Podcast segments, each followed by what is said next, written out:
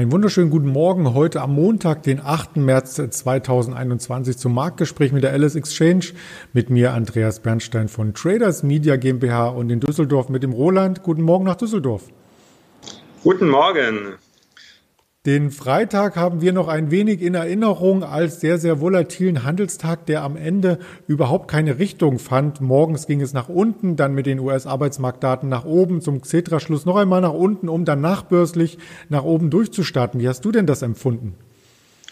Ja, ich habe das als so eine technische Reaktion auf den Donnerstag empfunden, weil da ging es ja in dem Tech-Sektor eigentlich schon äh, rapide abwärts.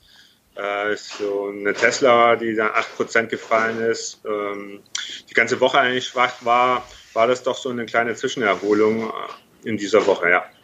Zwischenerholung trifft's vielleicht, denn in der Nacht gab es ja dann auch zwischendurch höhere Kurse über der 14.100 sogar und aktuell stehen wir unter der 14.000. Was war denn hier der Anlass? Also die Vorgaben aus Asien waren relativ schwach. Ähm, die chinesische Regierung hat auch die Banken aufgefordert, die Kreditvergabe ein wenig zu drosseln. Wir sehen das heute in den Indizes. Ähm, Hang Seng ist äh, 1% im Minus, der CSI 300 2,2% im Minus, also durchweg äh, rote Zahlen. Ähm, bei den Einzelwerten sticht heute Morgen auch schon BYD heraus, fallen ungefähr 8 bis 10 Prozent und auch so eine Xiaomi äh, fällt 7 Prozent.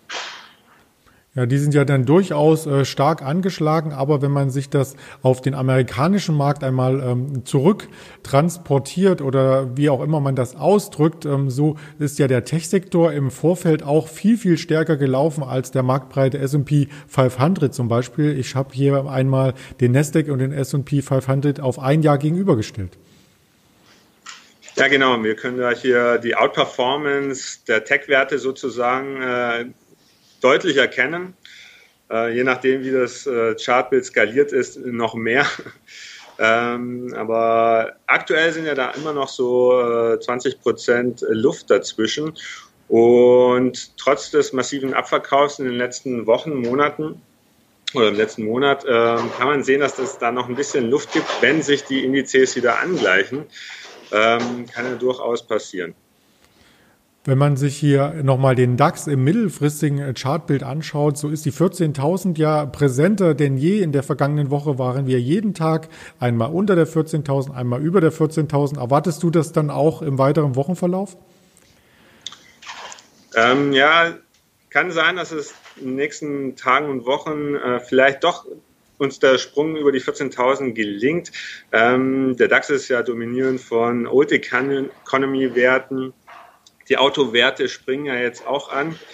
Ähm, VW, Daimler, BMW, die so das letzte Jahr eher gelitten haben und ähm, nun deutlich aufholen im Vergleich zu den ähm, Elektrofahrzeugherstellern wie Tesla oder BYD, die so ein bisschen abgeben gerade. Man hat hier das Szenario vor Augen, dass der Lockdown immer weiter gelockert wird und dann vielleicht auch gänzlich aufgegeben wird. Also Lockerung gab es in den USA schon letzte Woche, auch in Deutschland. Das Ganze vollzieht sich ein Stück weit auch durch die einzelnen Bundesländer in dieser Woche äh, mit zum Beispiel dem Einzelhandel, wo man nach Termin einkaufen kann und so weiter und so fort. Also das lässt hoffen und das bringt auch den Ölpreis ein Stück weit wieder nach oben. Entschuldigung, ich muss mich hier mal entschuldigen. Wir kriegen hier gerade Getränke geliefert und ich verstehe eigentlich nur die Hälfte. Alles gut. Wir hatten über den Ölpreis gesprochen oder vielmehr ich. ja, genau.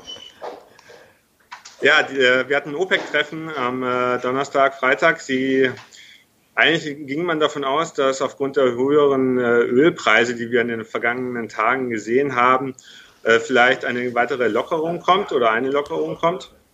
Ist es allerdings nicht geschehen und der Ölpreis äh, ist weiter gestiegen, heute auch deutlich im Plus. Ich glaube, wir haben 1,7 Prozent äh, schon im Plus. Wir sind über 70 Dollar im Brand.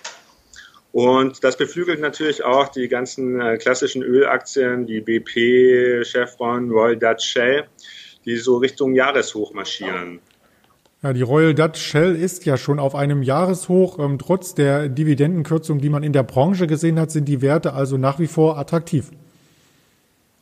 Mit dem steigenden Ölpreis auf jeden Fall. Ich meine, äh, Royal Dutch Shell war ja vor Corona bei 24 rum, haben natürlich massive Verluste eingefahren. Ich meine, die Flugzeuge sind äh, teilweise auch noch am Boden. Kerosin lässt sich wahrscheinlich nicht so gut verkaufen zurzeit. Und auch die Menschen pendeln nicht so viel. Ich sehe das ja jeden Tag auf der Straße, auch wenn es mehr wird. So ein steigender Ölpreis hilft dann natürlich.